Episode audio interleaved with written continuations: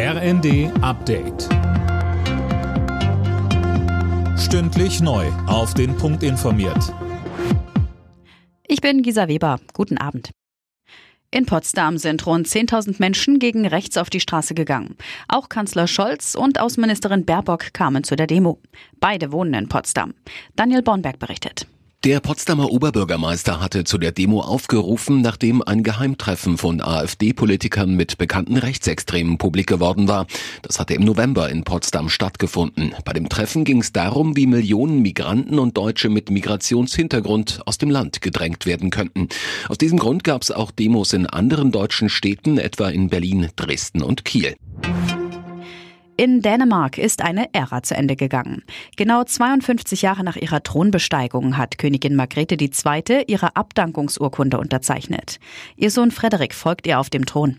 Über 100.000 Menschen waren bei dem historischen Ereignis in Kopenhagen dabei. Die 83 Jahre alte Margrethe hatte den Schritt überraschend in ihrer Neujahrsansprache angekündigt und mit ihrer angeschlagenen Gesundheit begründet. Keine Mehrwertsteuer mehr auf gesunde Lebensmittel wie Obst und Gemüse oder aber eine Altersgrenze für Energy Drinks. Das sind zwei Vorschläge, die der vom Bundestag eingesetzte Bürgerrat Ernährung gemacht hat. 160 ausgeloste Mitglieder aus ganz Deutschland haben die Empfehlungen zusammengetragen als Impulse für die Politik. Die wichtigste Forderung ist aber kostenfreies Mittagessen für alle Kinder.